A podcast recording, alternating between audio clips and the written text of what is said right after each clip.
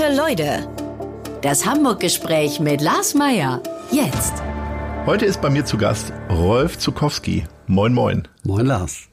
Du bist gebürtiger Hamburger, Musiker, Produzent, Träger des Bundesverdienstkreuzes erster Klasse mit über 20 Millionen verkauften Tonträgern, einer der erfolgreichsten Künstler in Deutschland, Vater und Großvater. Wie viele Stunden am Tag beschäftigst du dich mit Musik? Die Tage sind ja sehr unterschiedlich. Also es gibt Tage, an denen ich nur mal so ein bisschen Musik höre, aber immer sehr bewusst. Also Musik so nebenbei mag ich nicht so gern. Ich mag eigentlich immer Musik auch ein bisschen lauter als meine Frau, weil ich sie als Geräuschkulisse eigentlich nicht so mag. Intensiv beschäftige ich mich vor allem vor Produktionen mit Musik, vor Auftritten, vor Konzerten.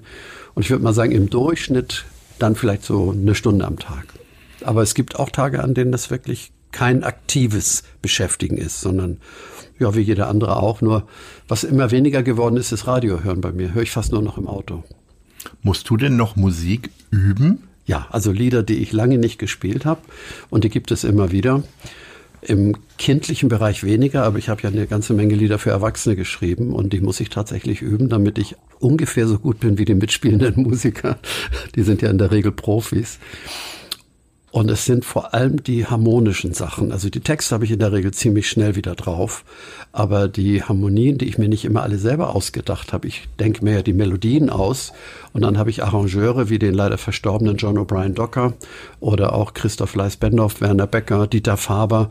Und die haben immer so schöne harmonische Ideen und die muss ich mir tatsächlich dann immer wieder erarbeiten. Und dazu gibt es zum Glück Notenbücher, da steht zwar mein Name drauf, aber der Arrangeur hat dann in der Regel dazu beigetragen, dass die Gitarrengriffe so klingen, dass es wirklich schön ist und auch wiedererkennbar ist. Du hast gesagt, äh, Musik ähm, eher nicht im Hintergrund. Das heißt, ähm, du setzt dich dann hin und hörst Musik oder äh, gibt's doch so Situationen, was weiß ich, beim Frühstück, beim Mittagessen, wie auch immer, wo dann irgendwie äh, äh, eine Platte aufgelegt wird oder nicht? Also eher beim Abendessen. Mhm. Äh, beim Frühstück eigentlich nie, Mittagessen selten. Beim Abendessen suche ich in der Regel immer noch aus den guten alten CDs heraus, was wir beide sehr gerne hören. Ähm, das sind Chanson-CDs zum Beispiel, französische Sachen, englische, schottische, irische und in der Regel ist es zum Abendessen etwas sanftere Musik, zu der man sich auch immer noch unterhalten kann. Und ich neige dazu, sie etwas lauter einzustellen, als meine Frau sie gern hat. Und wir finden dann aber schon das Kompromisslevel, mit dem wir beide glücklich sind. Gibt es denn die, eine Situation, wo Zukowski dann auch Zukowski hört? Ja, gar nicht so selten.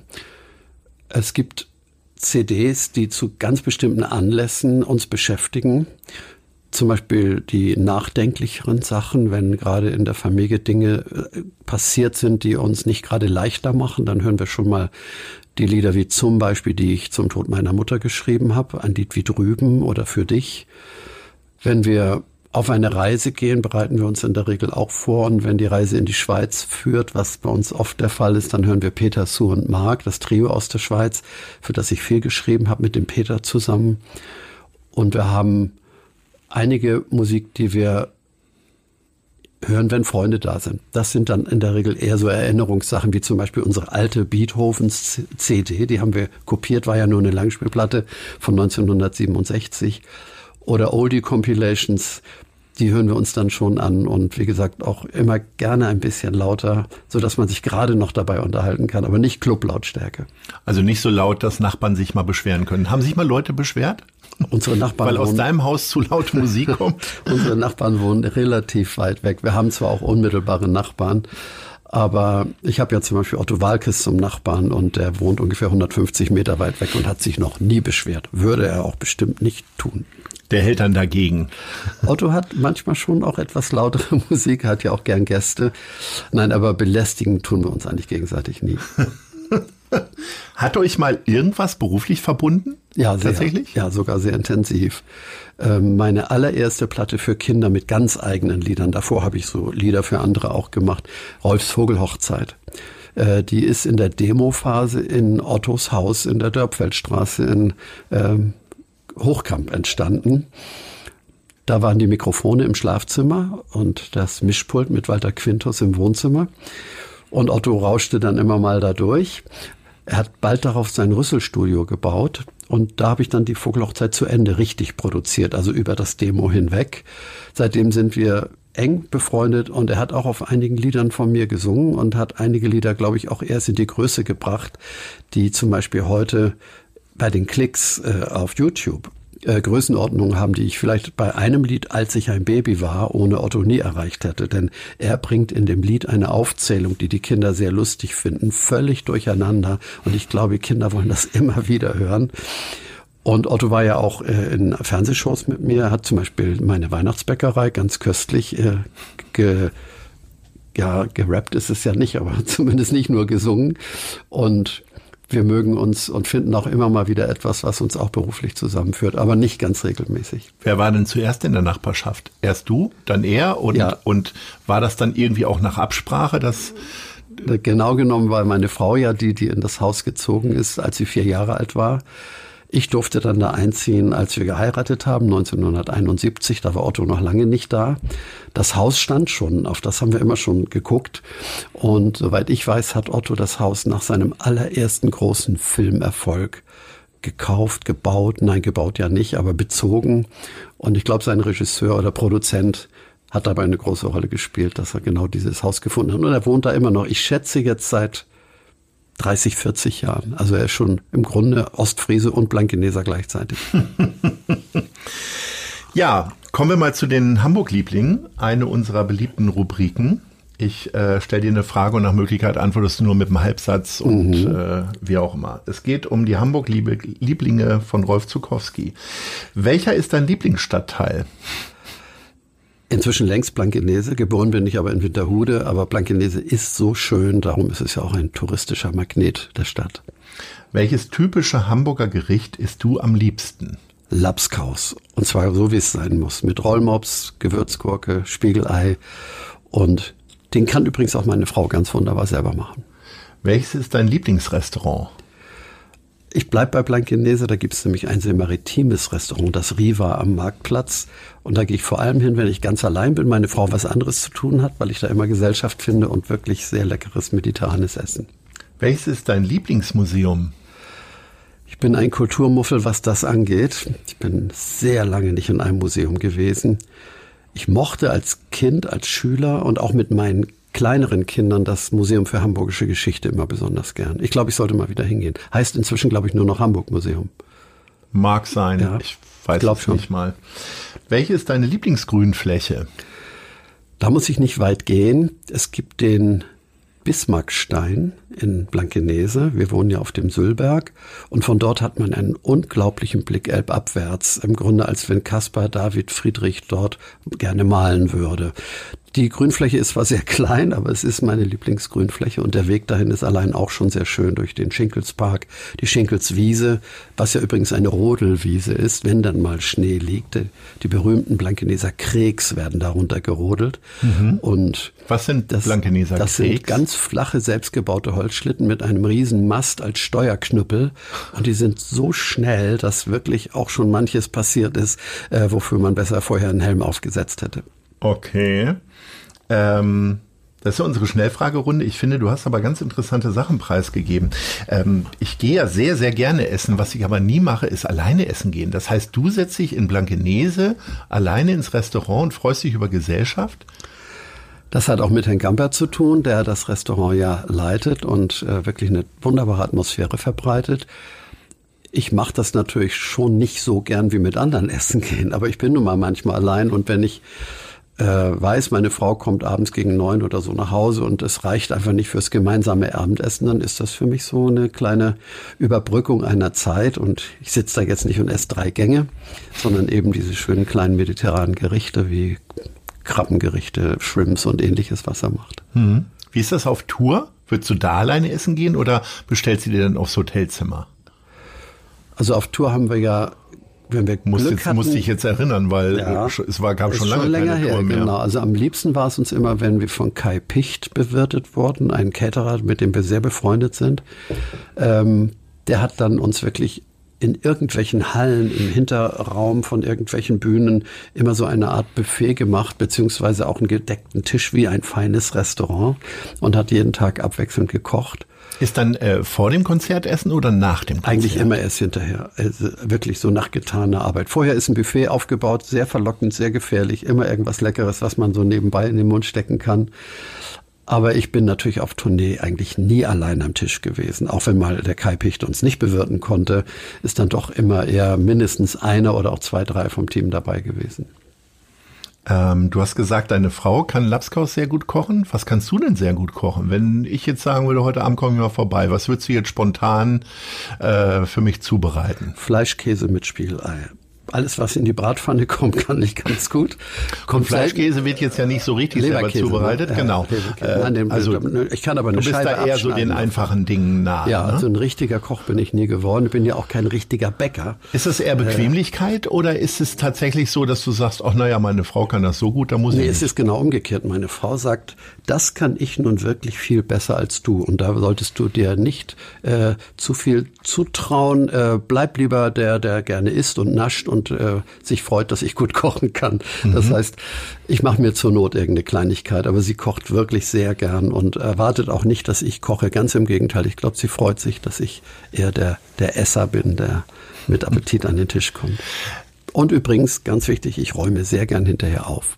Wenn sie die Arbeit des Kochens hat, habe ich hinterher die wirklich Freude, das alles wieder aufzuräumen. Ich mag nämlich gern Ordnung ins Chaos bringen und richtig großes Essen bringt immer automatisch ein bisschen Chaos in die Küche. Und dann selbst spülen oder Geschirrspüler? Geschirrspüler, aber die gröberen Sachen werden natürlich von Hand abgewaschen, die Töpfe. Ich finde, das hat ja was Sinnliches. So. Ja, ich mag waschen. das gern. Es erinnert mich übrigens aber auch ein bisschen an meine Kindheit, wo wir ja gar keine Geschirrspüler kannten und wo das Geschirrspülen in der Küche oft die Kommunikation der Familie war.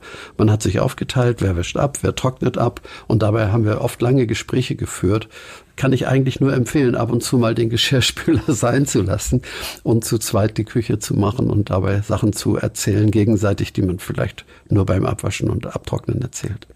Es gibt nur wenige Menschen, von denen man so ein festes Bild irgendwie immer wieder vor Augen hat. Bei dir ist es ja so äh, immer eine Gitarre in der Hand und immer irgendwie eine Schar von Kindern um dich herum.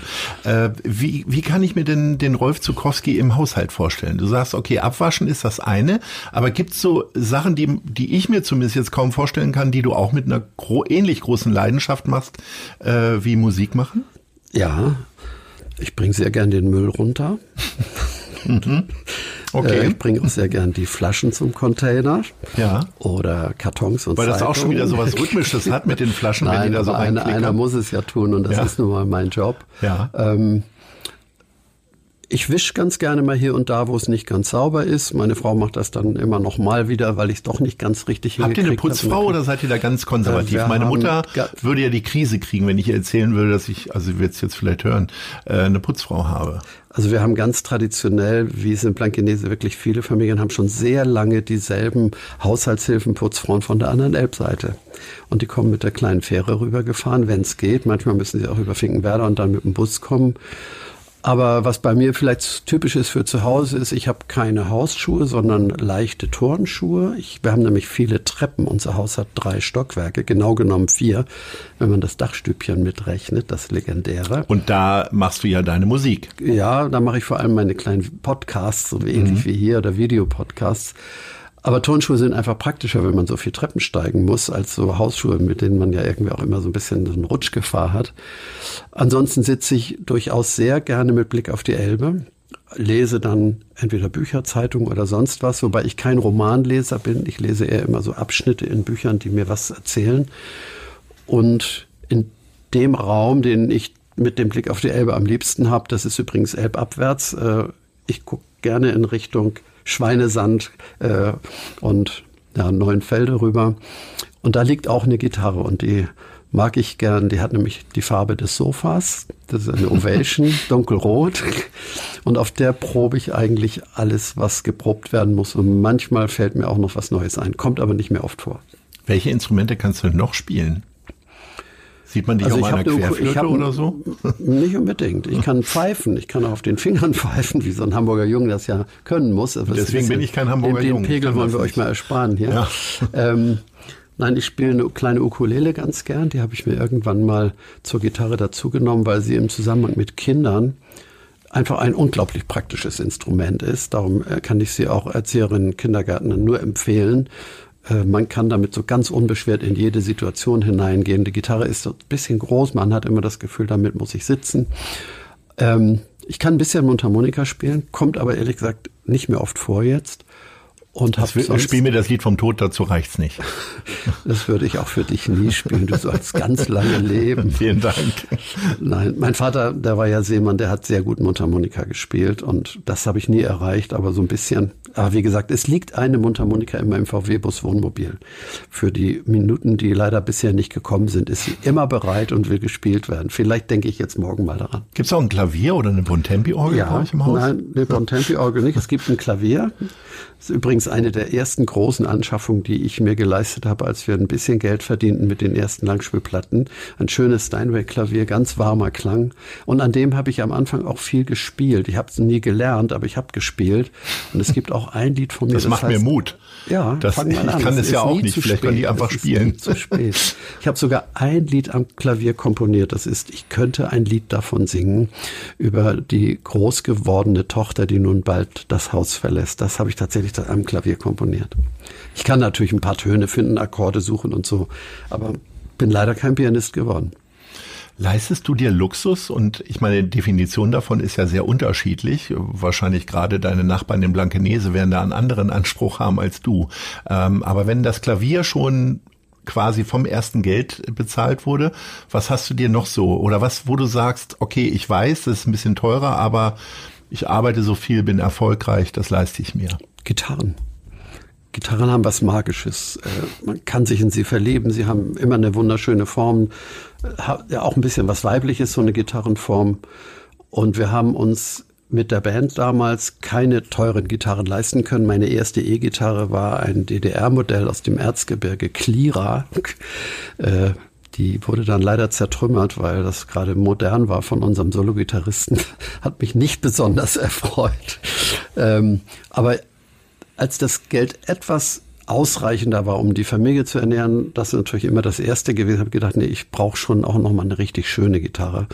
Und darum habe ich mir tatsächlich Gitarren immer für etwas mehr Geld geleistet, als vielleicht so der normale äh, Sozialjugendmusiker arbeitet, der in die Gruppen geht mit einer Gitarre, die darf auch nicht so teuer sein, die wird ja auch vielleicht sehr belastet. Aber anderen Luxus das ist ja sehr relativ. Was Wie ist das denn so mit Statussymbolen? Also manche Leute haben Armbanduhren, äh, Klamotten, ja. Autos, ja, Armbanduhren teure Briefmarken. Viele, ich liebe Armbanduhren, aber es war nur mehr Armbanduhren oder mehr Gitarren? Etwas mehr Armbanduhren, etwas mehr.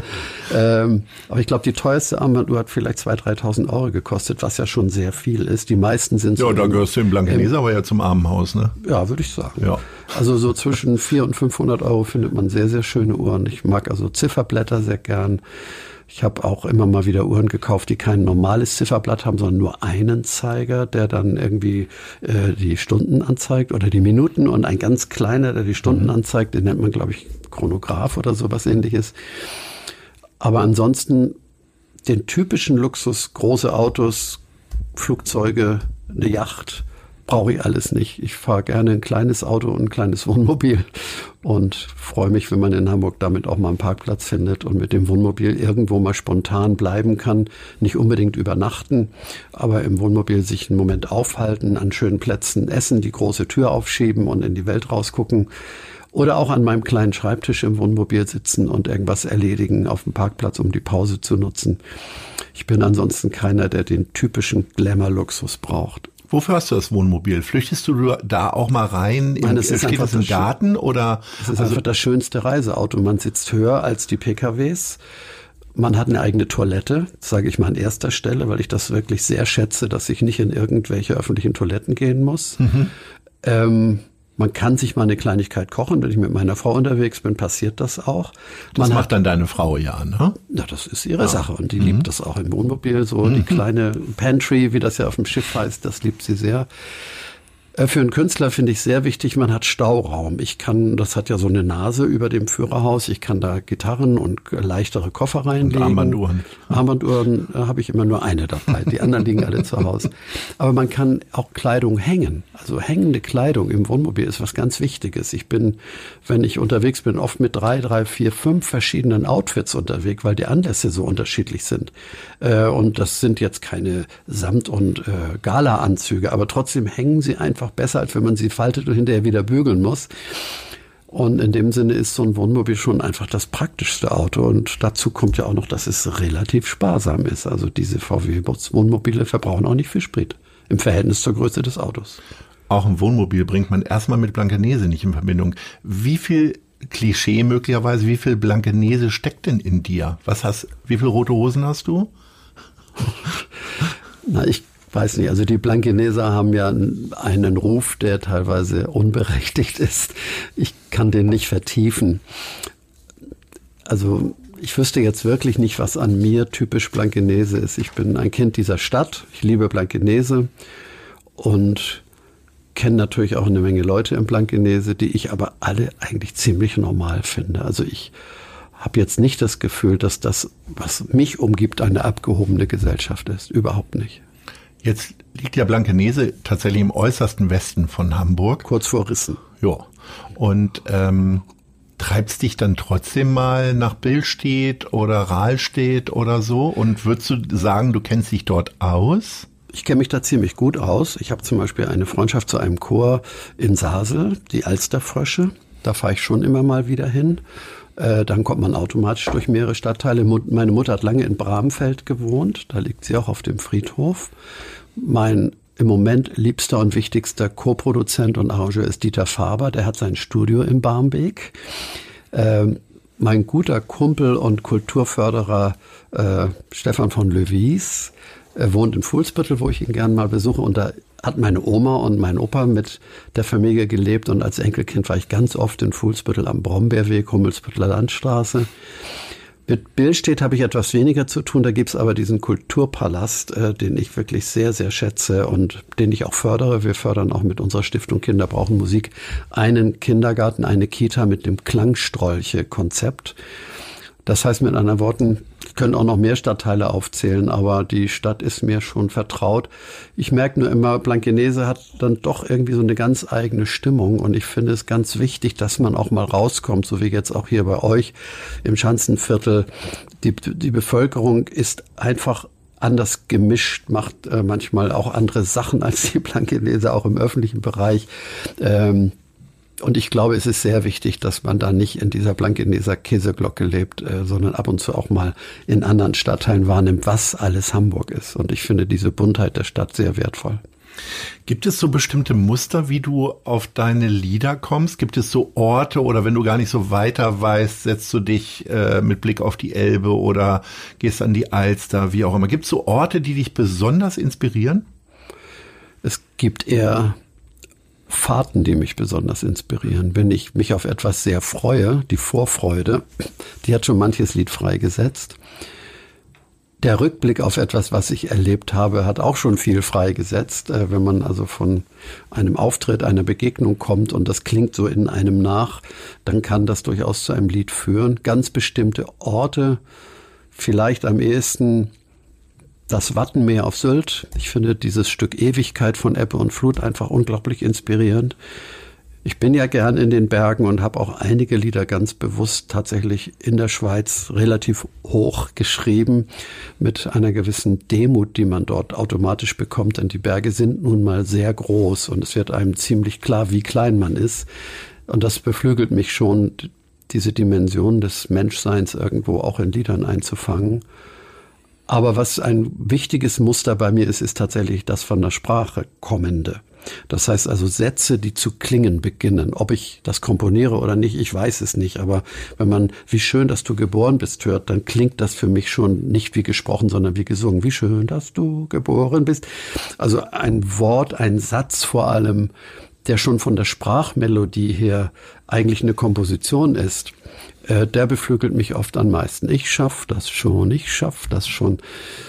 Und es gibt auch andere Muster, aber das ist vielleicht für mich das Typischste von der gesprochenen Melodie zur gesungenen Melodie zu kommen. Und jetzt habe ich mal kurz Fragepause und stelle euch unseren Kooperationspartner die Zeit vor. Denn mein Tag zumindest montags bis freitags, beginnt jeden Morgen mit der Elbvertiefung, dem kostenlosen Newsletter von Zeit Hamburg.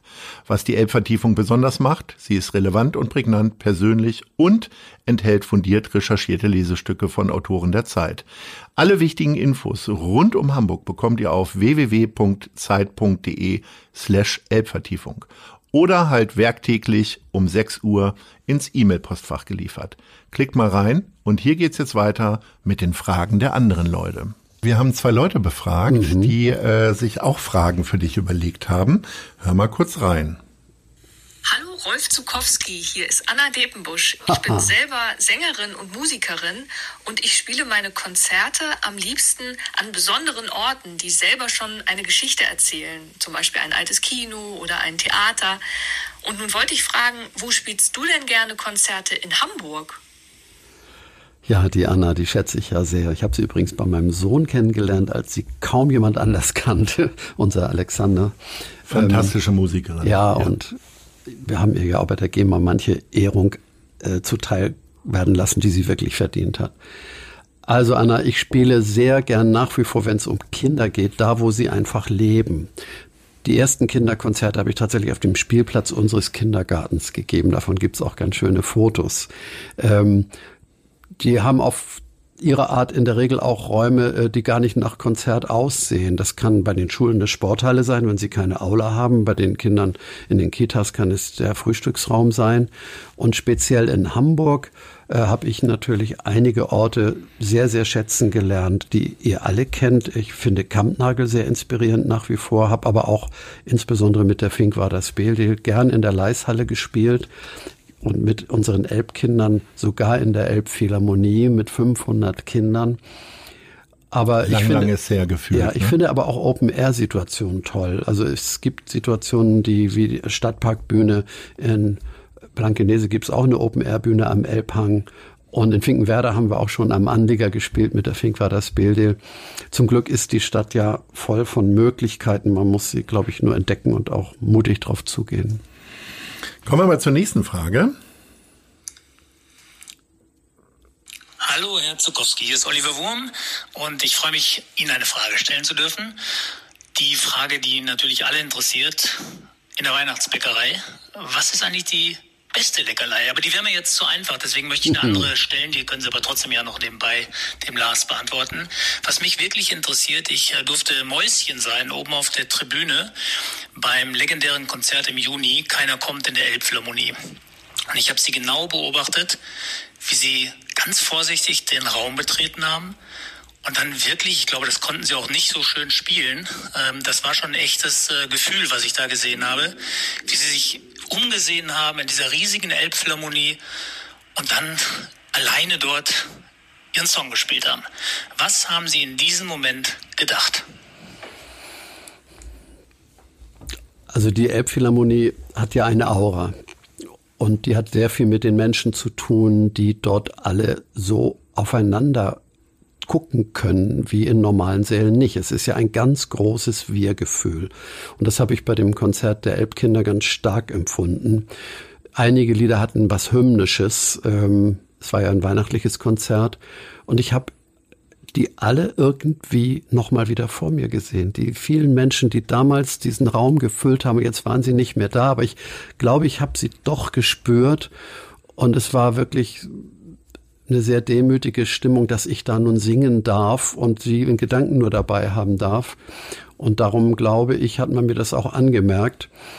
Diese Elbphilharmonie ist ja auch für viele schon ein Raum voller Probleme geworden. Rein akustisch ist es ja nicht einfach, ihr gerecht zu werden. Darüber musste ich mir an dem Tag überhaupt keine Gedanken machen mit den Elbkennern und meiner Band, diesem Raum gerecht zu werden. Das war nicht so ganz einfach, denn in jede Richtung beschallen, äh, das kann nicht jeder und man hat dann immer Angst, dass einige nicht zur Geltung kommen mit ihren Instrumenten oder ihren Gesängen. Aber ich wusste, wenn ich hier alleine singe, muss ich mich damit nicht belasten. Ich kann einfach ganz frei mein Lied singen, wonach mir zumute ist. Und ich bin eigentlich schon sehr dankbar, dass ich das mal so erleben durfte. Und was das Gebäck angeht, ich mag am liebsten diese kleinen Plätzchen mit einer Macadamia-Nuss obendrauf, die meine Frau jetzt gerade wieder im letzten Advent gemacht hat. Und das ist so ein bisschen ihre Spezialität. Ich selber bin immer glücklich, wenn sie mit den Enkelkindern backt. Da kommt das Unterschiedlichste bei raus. Auch das, was kleine Kinder nun mal am liebsten machen mit Zuckerguss und bunten Sachen obendrauf. Aber diesen Macadamia-Nusskeks, den würde ich mal so äh, zur Königsdisziplin unserer Weihnachtsbäckerei erklären.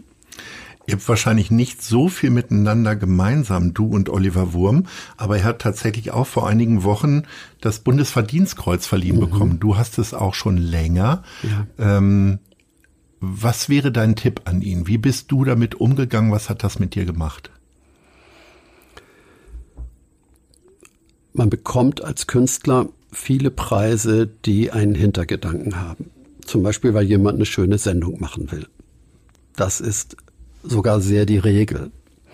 Äh, sogar beim Bambi und anderen ist es so. Da will man mhm. einfach eine schöne Sendung machen, denkt sich einen Preis aus und dann macht man Ehrenwert um diesen Preis herum eine Show. Das habe ich ja auch mehrfach erlebt. Beim Bundesverdienstkreuz ist das überhaupt nicht der Fall. Da hat irgendwo irgendjemand äh, mich oder auch dich, Oliver, vorgeschlagen und man erfährt manchmal gar nicht wer.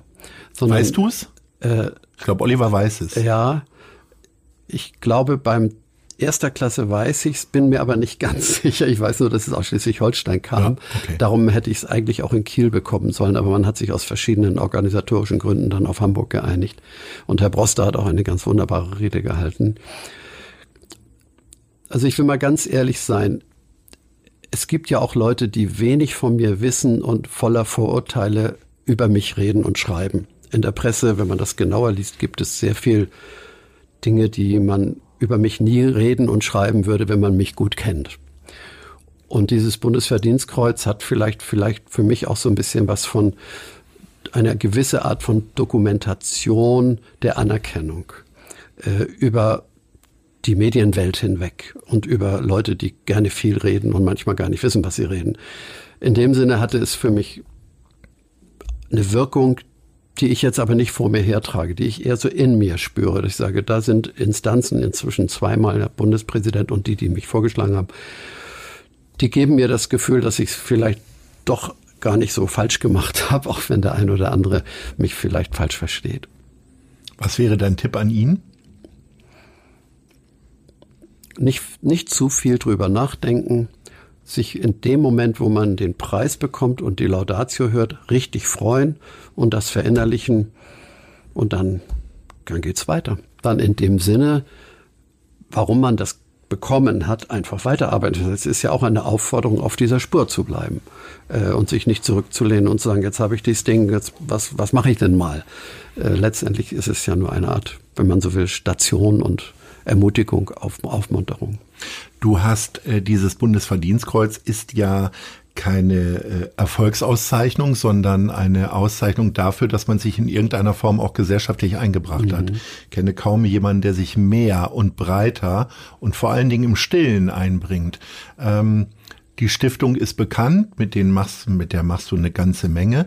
Ähm, Wann ist das bei dir entstanden, dass du gesagt hast, okay, ich habe jetzt mehr als zwei oder drei Uhren, ich muss jetzt mal oder mehr als drei Gitarren, jetzt gebe ich mal was ab und zwar direkt an Kinder und viele andere Leute. Das ist ja eigentlich ganz kontinuierlich mitgewachsen. Die ersten Jahre meiner Musikertätigkeit waren ja die Jahre der Band. Das heißt, da hat man gehofft, dass man irgendwann mal in Richtung Beatles, Rolling Stones, Hollies, Kings. Ging es dann ja ne? auch. Äh, ja. Aber da hat man nicht drüber nachgedacht, was könnte man denn nun noch irgendwie Menschen zugutekommen lassen. Bei den Kindern war es gleich ganz anders. Ich habe gesungen, erst mit der eigenen Familie, dann in Kindergärten, dann in Schulen und da ist man sofort in sozialen Umfeldern, wo man auch immer mal von einem Bedarf hört. Äh, das sind manchmal ganz kleine Sachen, dass ein Instrument fehlt oder dass ein Kind nicht kommen kann, weil es krank ist und wo man dann gefragt wird, könntest du dieses Kind nicht im Krankenhaus besuchen? Das heißt, da kommt diese Haltung, kommt eigentlich ganz organisch mit dem Umfeld, in dem man lebt und arbeitet. Je größer die Dinge sich entwickeln, desto größer werden vielleicht auch die Ideen, dass man sagt, den Zukowski, den könnte man ja auch vielleicht für größere Sachen gewinnen und nicht nur für die Gitarre oder die Ukulele im Kindergarten. Aber die, die Grundstimmung ist eigentlich dieselbe geblieben. Ich bin ja auch hauptsächlich nach wie vor in Richtung der Kinder aktiv. Auch große Hilfswerke, bei denen ich gerne Pate oder manchmal Schirmherr bin, wie Erich Kästner Kinderdorf, SOS Kinderdörfer, Hospize, mehrere Hospize in Hamburg, die Sternbrücke zum Beispiel. Ich habe aber in den letzten Jahren, ich habe ja auch entsprechendes Repertoire geschrieben, mich auch immer mehr mit älteren Menschen beschäftigt und denen lasse ich nun nicht irgendwelche Spenden zukommen, sondern Zeit. Ich habe vieles gemacht, was rund ums Kind gar nicht denkbar gewesen wäre. Wir haben zum Beispiel eine Ausstellung konzipiert, gemeinsam unterwegs, die rund um Hospize zu sehen ist. Und ich bin bei dieser Ausstellung mit dem Maler Anselm von Langeoog dann oft in der Vernissage. Wir singen oder ich singe, er redet über seine Bilder und wir sind dann im Gespräch auch für Menschen da, die oft eigentlich sehr einsam sind. Das hört man sehr schnell aus dem, was sie fragen, heraus, dass sie glücklich sind, in so einem Zusammenhang mal ein ganz ruhiges, tiefes Gespräch führen zu können. Ich habe jetzt auch im Schillingstift in Blankenese gesungen, als durch die Corona-Beschränkungen die Besuche immer weniger möglich waren. Und ich denke, da ich das Repertoire habe, das sich ja langsam auch herumspricht. Also Rolf ist nicht nur die Weihnachtsbäckerei, die ich sehr liebe. Kommen natürlich auch immer mehr Anfragen, dass ich mich vielleicht auch älteren Menschen widmen könnte, indem ich ihnen ein bisschen Zeit, ein bisschen Musik und vor allem auch ein offenes Ohr widme.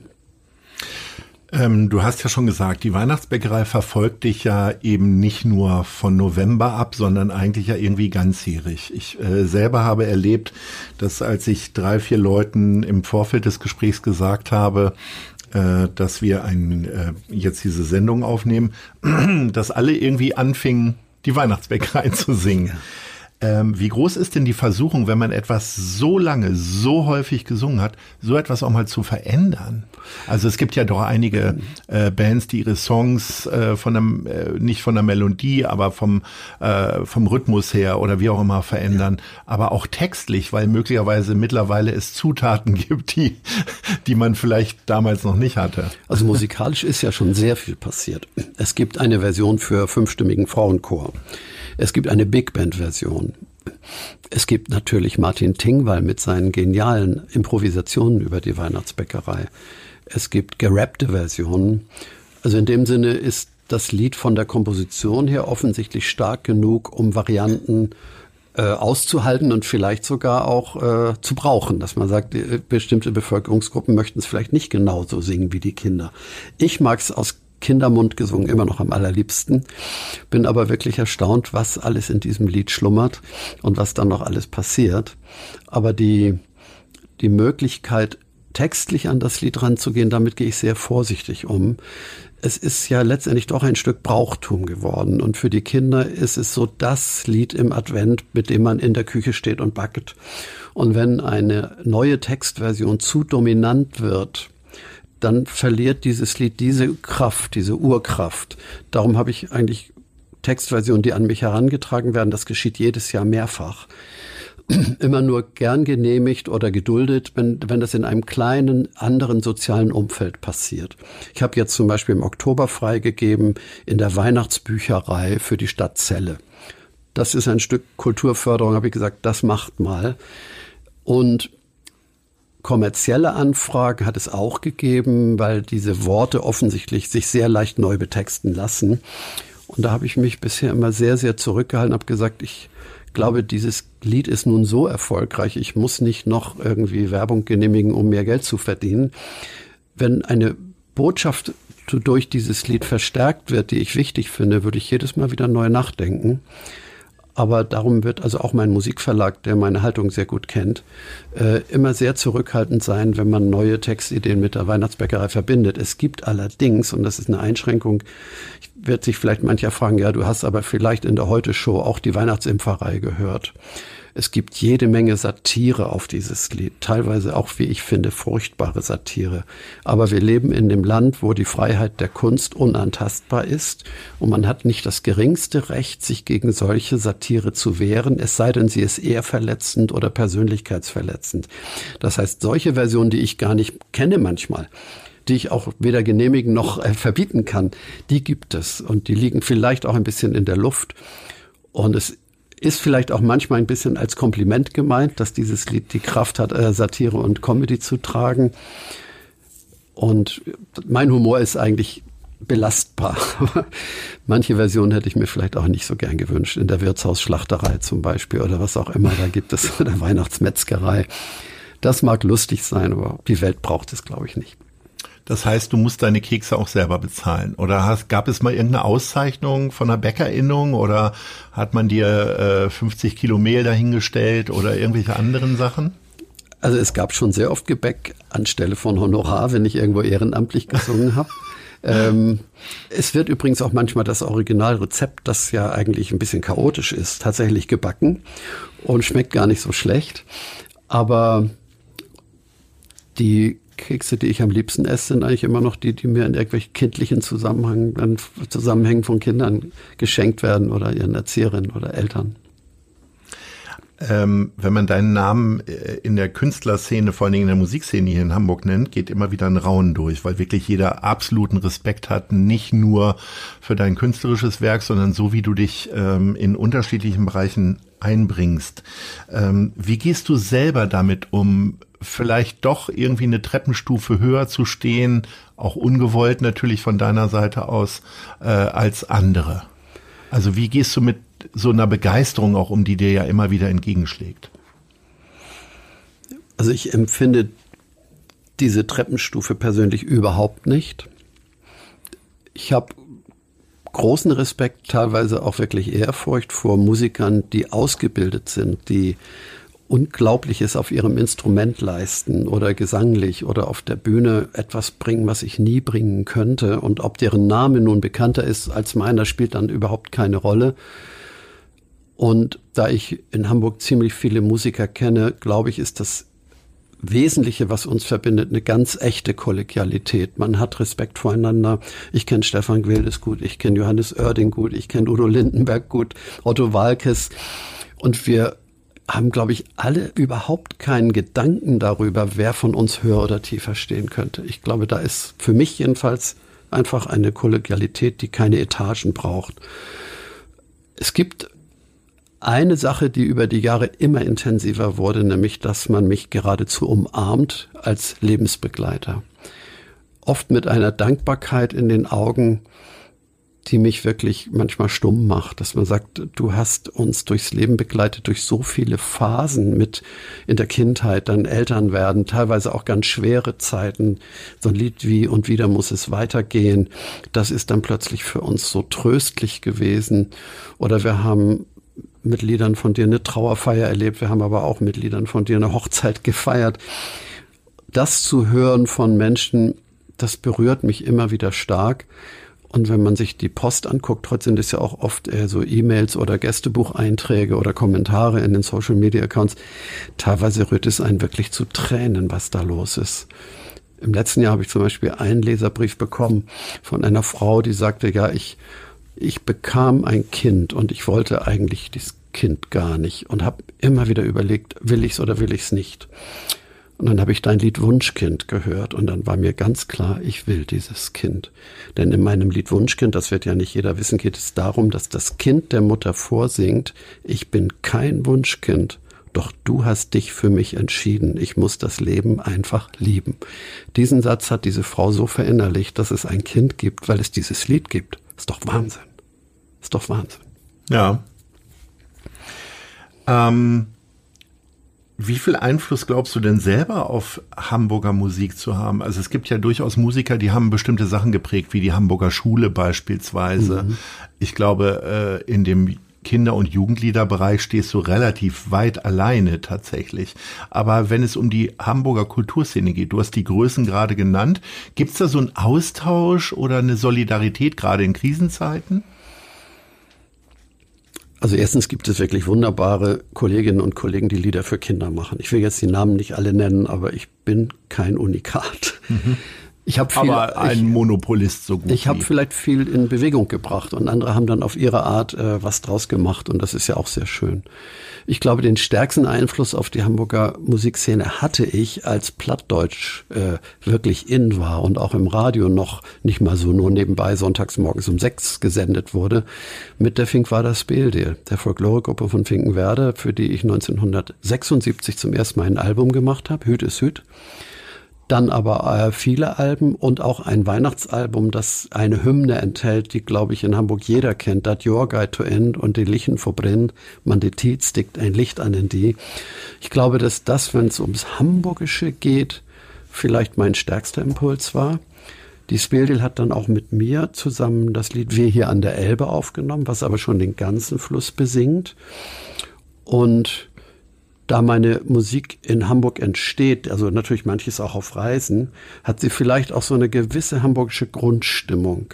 Ich glaube, die kann man spüren, wenn man Hamburger ist, dass man merkt, der scheint nicht aus dem Ruhrgebiet zu kommen. Die Wort, die Wortwahl, die Töne, vielleicht auch manchmal eine kleine Melancholie selbst in den lustigen Liedern. Ich glaube, dass das auch eine Eigenart ist, die so ein bisschen norddeutsch ist, dass man sagt, dass einfach nur witzig ist die Welt ja nicht. Und man macht sich manchmal das Leben auch vielleicht durch leichte Dinge schöner, weiß aber, dass die schweren Dinge auch da sind. Und wenn man das in meinen Liedern spürt, ist das vielleicht auch ein Stück meines äh, Hamburg-Gefühls. Und die Kollegen, mit denen ich ja öf öfter mal zu tun habe, haben teilweise in der Popmusik natürlich die Stadt viel stärker geprägt. Ähm, also Udo ja allemal, aber auch Stefan Gwildes zum Beispiel. Und im Moment ist es ja nicht so, dass ich gerade große Schritte nach vorn mache in meinem neuen Repertoire. Ich bin eher dabei, die gewachsenen Lieder nochmal neu zusammenzustellen. Und dabei kommt ja auch, glaube ich, sehr Schönes heraus. Also das letzte Album heißt ja Gemeinsam unterwegs, Lieder im Herbst des Lebens. Und da sind dann auch noch zwei, drei ganz neue Lieder drauf, weil die endlich einen Zusammenhang gefunden haben, den ich vorher nicht hatte. Aber das prägt jetzt, glaube ich, nicht das Hamburger Kulturleben. Das geht einfach durchs ganze Land. Kreativität lebt ja auch vom Ausprobieren, also äh, möglicherweise auch äh, Wege zu beschreiten, die man vorher noch nicht beschritten hat. Ähm, würdest du im Rückblick Fehler erkennen oder wo du sagst, das war künstlerisch ganz grober Unfug, aber ich wollte es mal ausprobieren? Nein, ich glaube nicht. Es gab eine Zeit, wo ich sehr eng mit Peter Maffei zusammengearbeitet habe und Tabaluga entstanden ist. Da hat er, glaube ich, so als Rocker ein bisschen auf mich abgefärbt. Ich sehe das auf Fotos von damals, dass ich so mit Lederjacke, äh, Rolf aber, aber immerhin, Leder und immerhin Lederhose und natürlich die Boots dazu. Das war aber kein Fehler. Das ist einfach so eine Durchgangsphase gewesen. naja, diese modischen Auswüchse also, haben wir ja alle erlebt in den letzten 40, 50 Jahren. Es gibt sicher Lieder, an die ich geglaubt habe und die dann doch nicht die Kraft entwickelt haben, die ich in ihnen gespürt habe. Manchmal dauert das aber auch. Einige Lieder brauchen wirklich ihre Zeit, weil sie nicht medial durchdringen. Durchdringen sie dann eher die Generationen und werden irgendwann doch ein wichtiges, schönes Lied. Aber ich kann mich jetzt, meine Frau wird vielleicht an einigen Stellen anders reden als ich. Ich glaube nicht, dass es Dinge gibt, die ich am liebsten zurücknehmen würde. Ich habe ja ganz am Anfang gesagt, du bist auch schon Großvater. Ja. Ähm, wachsen deine Enkel auch ganz selbstverständlich wie alle Kinder in Deutschland mit Rolf Zukowski-Songs auf? Und wie ist das so, wenn die dann deine eigenen Lieder trällern? Also da ihre Mama ja das erste Kind war, das äh, mich auf die Spur gebracht hat, die Anushka, ist die Musik von Opa und damit auch von Anushka natürlich im Haus immer präsent. Aber nicht nur, nicht exklusiv. Sie singen gerne, waren aber nicht annähernd so in meine Arbeit eingebettet wie meine eigenen Kinderarbeit im Sinne von Tonstudio, Fernsehsendungen. Aber wir singen furchtbar gerne im Auto miteinander und verquatschen dann auch Lieder. Wir, wir denken uns dann ganz blödsinnige Sachen aus, die die Welt draußen nicht hören muss, aber wir im Auto. Also die Überbrückung von Reisezeiten singend, das verbindet mich mit meinen Enkelkindern ganz besonders. Und sie sind auch musikalisch, also sie machen alle irgendwie etwas in der Schule oder im Gymnasium. Meine Enkeltochter zum Beispiel spielt Cello. Man merkt schon, dass sie aus einer Musikantenfamilie kommen. Viele sehr erfolgreiche Menschen, die vor allen Dingen, was weiß ich, geschäftlich im Industriebereich oder wo immer unterwegs sind, gerade Väter sagen im Rückblick, oh, das hätte ich besser machen können mit meinen Kindern. War Rolf Zukowski immer ein guter Vater? Die Frage dürfen und können nur die Kinder beantworten. Ich wollte immer ein guter Vater sein und das ist ja immer eine Abwägung von Dingen, die man grundsätzlich möchte und von Dingen, die der Alltag mit sich bringt. Wenn man grundsätzlich sagt, Gewalt darf überhaupt nicht sein, gibt es vielleicht mal eine Situation, wo man sagt, ich muss dieses Kind jetzt davor bewahren, die Hand in die Steckdose zu stecken, jetzt mal symbolisch. Mhm. Und dann ist man vielleicht manchmal ein kleines bisschen näher an der Gewalt, aber es ist nicht wirklich strafende Gewalt, sondern eher schützende Gewalt. Das kommt vor. Ich bin jemand, der die Ordnung liebt, der sie auch braucht und unsere Enkelkinder wissen, dass der Opa, was Ordnung angeht, manchmal auch streng sein kann. Ich glaube aber, das schadet ihnen nicht. Ich bin jetzt auch keiner, der da irgendwie penetrant ist, sondern gewisse Dinge müssen einfach sein. Wenn man die Schuhe auszieht, dann schmeißt man die nicht einfach irgendwo hin, sondern man stellt sie irgendwo an die Seite. Manchmal dauert es aber Jahre, bis die Kinder es von alleine tun. Aber ich glaube, dass ich als Vater von meinen Kindern zumindest noch nicht gehört habe, dass sie unter mir gelitten haben oder mein, vielleicht reden sie auch miteinander, manchmal über Dinge, die sie mir nicht sagen, das weiß ich nicht, aber wir haben ja ein sehr offenes, vertrauliches Verhältnis und ich bin da eigentlich ganz optimistisch, dass ich mich selbst als Opa und Vater nicht ganz falsch einschätze. Ähm, wenn du selber so viel Wert auf Disziplin legst, gibt es trotzdem so Schlurrigkeiten von dir selber, wo du sagst, das ist mir auch vielleicht aufgrund des Alters jetzt echt egal oder da bin ich jetzt ein bisschen nachlässiger oder wie auch immer? Nein, eigentlich nicht. Es ist nur so, dass mein kleines Privatbüro sich einfach immer wieder neu füllt mit Sachen, die von außen gekommen sind und die alle sinnvoll abzulegen oder auch mal wegzuschmeißen. Das gelingt mir nicht. Darum ist zum Beispiel ein gewisser Tisch mitten in meinem Büro immer irgendwie unübersichtlich voll und wartet darauf, ein bisschen Struktur zu bekommen. Aber mein Schreibtisch und meine eigentlichen Arbeitsfelder, auch mein Desktop, ich, ich liebe ja ein Bildschirm, auf dem vernünftige Ordnerstrukturen sind. Und wenn ich auf fremde Desktops gucke, denke ich manchmal, wie kannst du damit leben?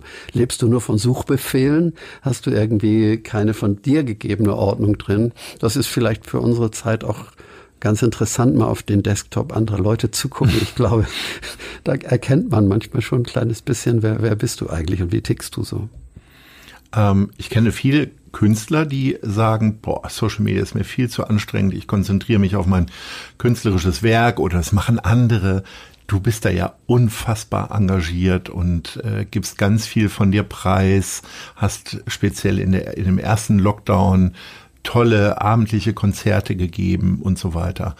Was, wie, wie bist du da? Ist das eine totale Notwendigkeit für dich, die du gesehen hast? Oder ich, also da kommt ja unglaublich viel Spaß auch bei dir rüber. Es ist auch ein Spielplatz, aber es ist auch tatsächlich der Wunsch, Menschen zu erreichen, die ja sehr unmittelbar reagieren. So, so unmittelbar wie früher nie. Also bevor man früher einen Brief geschrieben hat oder auch einen Leserbrief oder so, hat man lange nachgedacht. Äh, bei dem, was ich jetzt raustue, bei meinem Instagram- und Facebook-Account, da kriege ich sehr oft ganz spontane Rückmeldungen. Das mag ich sehr gern. Ich habe das Gefühl, die Menschen sind da tatsächlich mit mir im Austausch. Und manche Dinge greife ich ja auch wieder auf und mache nochmal einen Post, der darauf eingeht. Ich mag aber auch diese technischen Herausforderungen ganz gern. Ich habe relativ früh, ich glaube als einer der ersten Musiker im Bereich Kindermusik, äh, eine eigene Website gehabt. Und damit fing es ja eigentlich mal an, sich im Internet überhaupt präsent zu machen. Und da hat man dann nur das Gästebuch gehabt. Man hat diese Website mit Profis gestaltet und dann auch immer mal wieder relaunched und ein bisschen anders strukturiert. Und dann kam irgendwann die Frage, ob ich zu Facebook gehen will oder nicht. Und da habe ich mich mit einigen Leuten ausgetauscht, auch in meiner Plattenfirma, die meinten, versuch's mal. Und das war noch ein relativ reduzierter Account damals. Also es waren noch längst nicht so viele äh, Posts wie heute. Aber da habe ich gemerkt, dass mir die Gestaltung solcher Sachen Spaß macht. Man ist ja auch ein bisschen sein eigener Redakteur. Es geht um Fotos, es geht um Schlagzeilen, es geht auch so ein bisschen darum rauszukriegen, worauf reagieren die Leute und dann sich aber auch zu hüten, nur noch das zu machen, auf das, was sie gut reagieren. Also so klickorientiert oder chartorientiert zu sein, finde ich ziemlich gefährlich. Ich finde, man sollte Dinge rauslassen, vielleicht gut drüber nachgedacht, wie, nicht zu spontan, aber dann auch sagen, wenn das dann nicht so viele Rückmeldungen bekommt, dann ist es eben so. Das ist auch ein Teil von mir, genau wie viele meiner Lieder nicht irgendwie in ganz großen Auflagen verbreitet sind, sondern eher so kleine versteckte Schätze sind. Was für mich bei den jetzigen Accounts oder sagen wir seit dem Lockdown und dem Sommer dann interessant war, wie weit ich Spaß bekommen habe an dem Videofilmen und am Schneiden von Filmen und am Gestalten von so drei bis fünf Minuten langen Posts, wo man einmal was erzählt, Bilder drüber legt, Filmausschnitte dazu tut und mit so einem Videobearbeitungsprogramm, ich bin eigentlich mit dem relativ kleinen iMovie von Apple unterwegs. Das ist ja nicht wirklich professionell, aber ich kann damit wirklich viel machen und das macht mir wirklich Spaß, die Inhalte zu erarbeiten und sie wirklich gut umzusetzen, ist manchmal wirklich mühsam.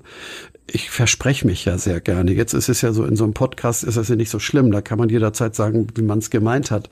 Aber wenn ein Post von mir raus ist, dann soll der einigermaßen fehlerfrei sein. Und ich glaube, im Durchschnitt brauche ich für jeden Post ungefähr 20 bis 30 Fehlversuche. Und dann immer wieder die Geduld zu behalten und den Ton nicht grantig werden zu lassen, sondern die, die Grundfreundlichkeit, die ich ja eigentlich schon, glaube ich, habe, durchzuhalten. Manchmal muss ich noch eine kleine Pause machen, einen Kaffee oder einen Tee trinken, dann geht's wieder ran. Das ist wirklich eine Herausforderung. Und ich versuche aber von wegen preisgeben. Ich versuche wirklich nicht zu persönlich zu werden.